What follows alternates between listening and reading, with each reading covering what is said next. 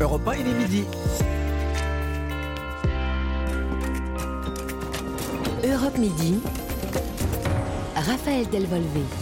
Bonjour à tous. La CRS 8 est déployée à Colmar où la situation est tendue après la mort d'un homme dimanche tué après un rodéo urbain. Le suspect est toujours recherché. Nous en parlons dans quelques instants, mais aussi avec nos débatteurs du jour. Ludovic Mendes, député Renaissance de Moselle, et Thomas Porte, député La France Insoumise NUP de Seine-Saint-Denis. Après la canicule, la pluie, mais la crainte également d'inondations particulièrement graves, on vous explique tout pendant le journal. Et puis à suivre, sur fond d'inflation, la vie étudiante coûte toujours plus cher. Le procès Benjamin Mendy et les premiers témoignages de victimes attendus à Chester. Et puis cette question, sa, Sa Majesté Cristiano Ronaldo serait-il devenu un boulet Il se comporterait mal avec Manchester United et aucun club ne voudrait le recruter. Colin Abgral nous explique tout ça à la fin de ce journal. Europe La colère de la communauté afghane hier devant le commissariat de Colmar, plus de 150 personnes réclamaient justice après la mort de l'un des leurs dimanche, un homme de 27 ans tué après avoir réprimandé un jeune faisant des acrobaties sur son scooter. Mélina Fachin 48 heures après les faits, le suspect est activement recherché et toujours beaucoup de zones d'ombre autour de cette affaire. Oui, l'affaire n'est pas encore très claire. Déjà, il pourrait y avoir plusieurs suspects, c'est ce qu'évoque la procureure de Colmar. En fait, dimanche, c'est plus ou moins une rixe entre deux bandes qui éclatent dans le quartier de l'Europe à Colmar, une zone sensible, classée quartier de reconquête républicaine. D'un côté, un groupe d'amis afghans qui fait un barbecue, de l'autre, une bande de jeunes dont l'un au moins a scooter. A priori, c'est lui qui agace les Afghans en faisant du bruit. En tout cas, le ton monte entre les deux groupes, le conducteur du deux roues finit par partir, quelques minutes plus tard, lui ou l'un de ses amis, là encore il y a un doute, revient avec une arme à feu et tire sur cet Afghan de 27 ans. La victime, inconnue des services de police, décède à l'hôpital quelques heures plus tard. Le ministre de l'Intérieur Gérald Darmanin a envoyé hier soir sur place la CRS 8, une unité d'intervention qu'il a créée il y a un an pour rétablir l'ordre et prévenir d'éventuelles violences urbaines. Pour l'instant donc, 48 heures après les faits, personne n'a encore été interpellé. Le ou les suspects sont toujours en fuite et une information judiciaire pour assassinat a été ouverte. Et vous nous tenez évidemment informé, Mélina, Mélina Fachin, correspondante d'Europa en Alsace. À Paris, cette nuit, un suspect interpellé après un braquage à la voiture bélier contre une boutique de luxe Valentino, rue Saint-Honoré. L'individu pris en chasse par la police dans la nuit a abandonné son véhicule près de la place de la Concorde et a plongé dans la Seine. Il a été arrêté par la brigade fluviale. Un Français de 16 ans porté disparu aux Açores. D'après les secours portugais, il a disparu en mer hier après-midi. Il plongeait en apnée. Les recherches continuent aujourd'hui.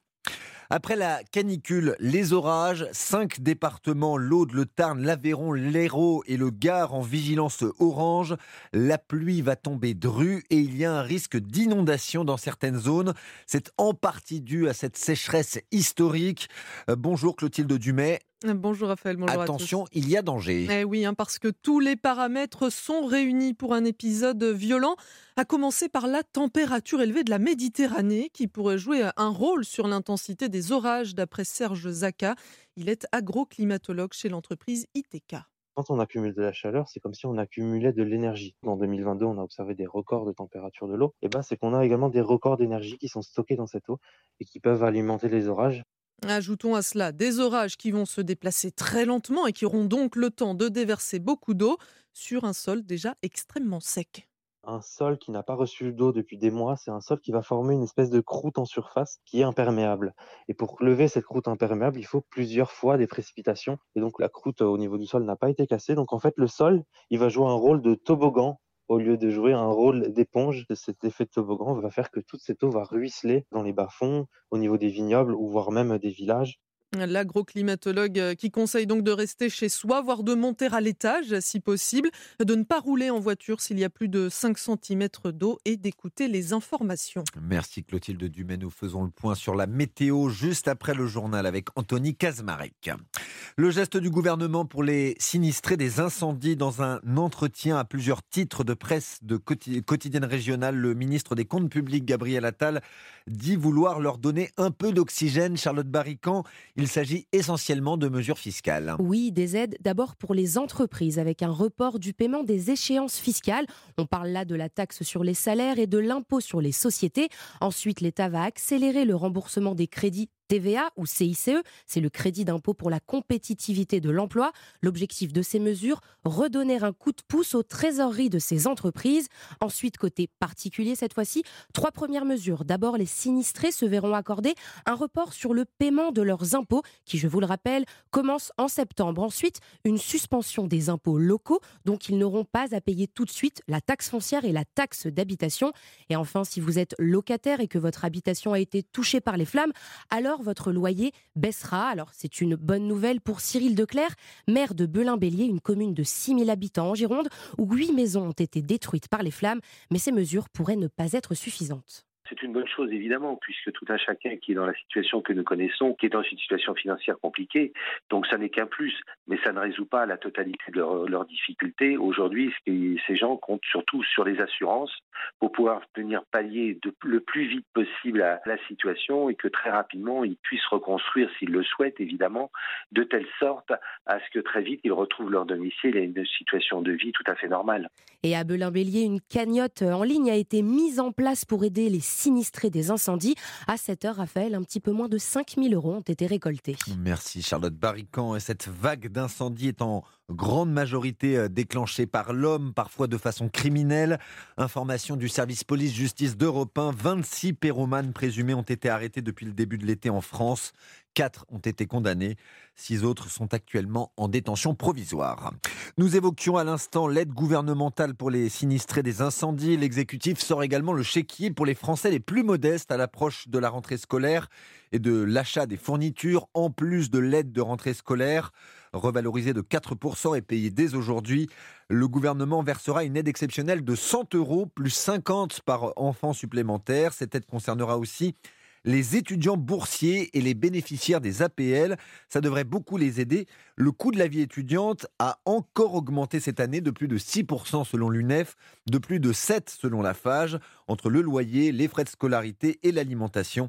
Louis Salé a fait un plein de courses avec Salomé, 22 ans. Elle est étudiante en droit.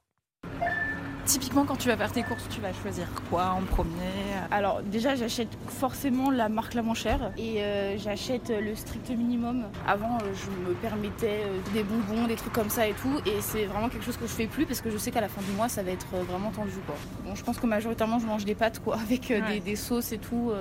ça revient le moins cher, quoi, ouais. Et est-ce qu'on peut aller voir les pâtes justement Bien sûr. Alors les pâtes, je crois qu'elles sont là-bas vers les. En plus, il me semble que j'ai vu que le prix des pâtes avait augmenté. 0,99, ouais, ça a augmenté. Bah, je vais plus prendre du coup les penne à 85 centimes que les spaghettis à, 99 centimes. Quoi. On va la voir, les produits en sauce aussi. C'est de la sauce tomate en général, c'est la moins chère. C'est 1 euro le pot de 420 grammes. Donc ça, ça me fait au moins 3 euh, repas, je pense. Après, c'est vrai que c'est très lassant de manger la même chose, mais bon, euh, mieux avoir le ventre plein que vide. Ah oui, j'y pense parce qu'on passe devant.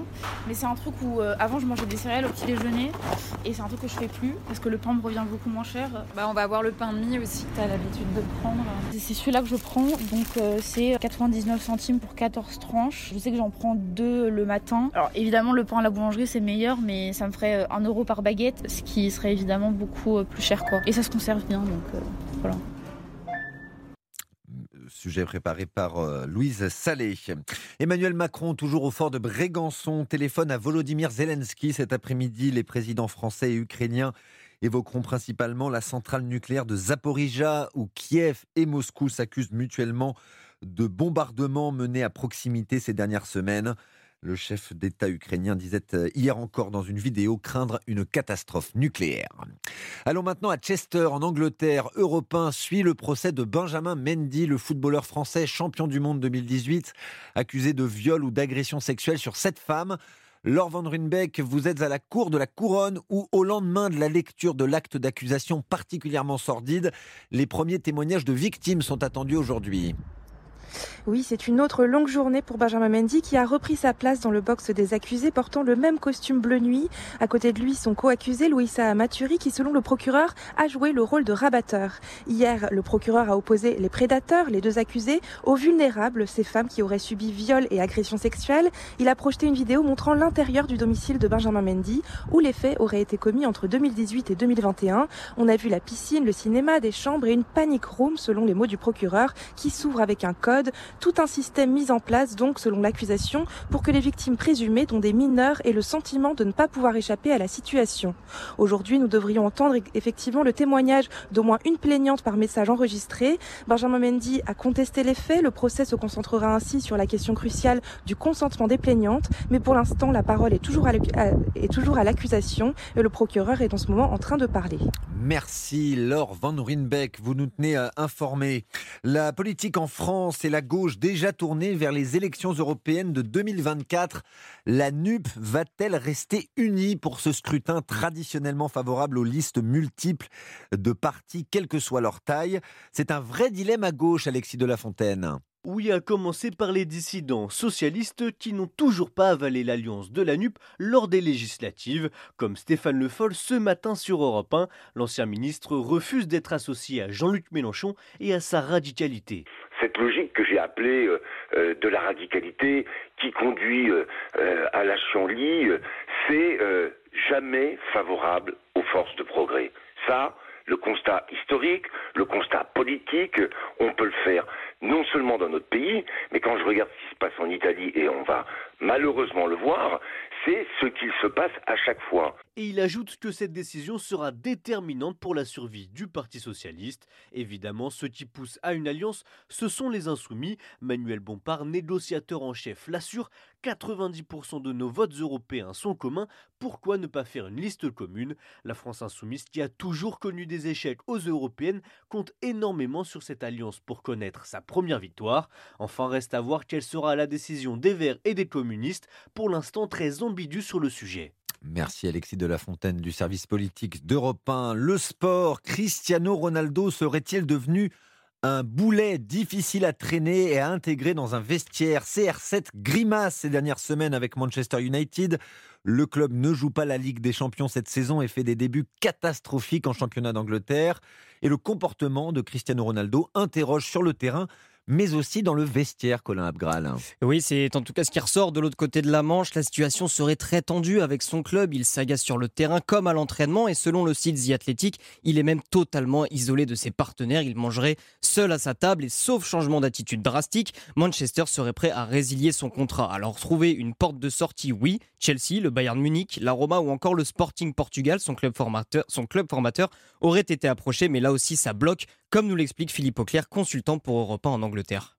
Son nouvel entraîneur, Eric Ten Hag, ne veut plus véritablement de lui. Cristiano Ronaldo a fait savoir euh, très tôt qu'il entendait partir de Manchester United et que malgré tout, bien personne ne s'est véritablement manifesté pour lui proposer un contrat qui soit à la hauteur de ce qu'il a actuellement à Manchester United. Et c'est bien la donnée économique hein, qui pose le plus gros problème. Ronaldo est le joueur le mieux payé de l'histoire du championnat anglais, 31 millions d'euros par an, mais personne ne veut du portugais car cela reviendrait à débourser une somme folle pour un joueur de 37 ans qui signerait maximum pour deux ans. Alors il reste deux semaines à Ronaldo pour trouver un club et il veut à tout prix jouer la Ligue des Champions. Et bien résultat, ce sont les supporters de Marseille qui rêvent déjà de CR7 au Vélodrome et d'un retour de la rivalité Messi-Ronaldo en Ligue 1 avec l'un au PSG et l'autre à l'OM. Alors en restant réaliste, Raphaël, pas sûr malgré tout que Marseille ait les fonds pour financer une opération pareille, mais on a le droit de rêver. Et pourquoi pas? Merci Colin Abgral. Tous les fans du Kings connaissent cette date, celle du jour, le 16 août. Il y a 45 ans, jour pour jour, Elvis Presley et sa banane disparaissaient. Et après le biopic de Baz Luhrmann, les chansons d'Elvis reviennent sur le devant de la scène. Marie Jiquel, les guitaristes, même les plus jeunes, se mettent à apprendre les airs d'Elvis Presley. Un biopic rythmé tenu par un Elvis plus sexy que jamais, un film à la réalisation flamboyante, la signature de Baz Luhrmann est donc une œuvre qui a donné à certains guitaristes amateurs l'envie d'apprendre les airs du King.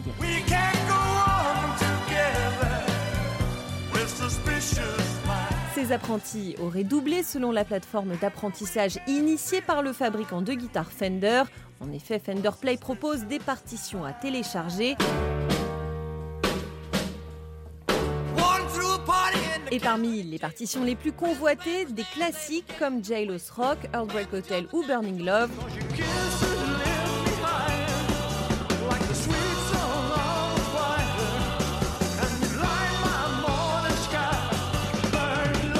Désormais disponible sur une plateforme de streaming, Elvis le film devrait attirer plus d'amateurs. Manque plus que le déhanché à adopter. Oui, Marie Jiquel, merci de nous mettre du Elvis Presley. Difficile de ne pas se déhancher. Tiens, j'ai un point commun avec le King. On adore tous les deux le beurre de cacahuète, la météo. À la plage ou au bureau, retrouvez la météo. Avec les 250 hôtels Kyriade, partez à la découverte de nos régions sur kyriade.com.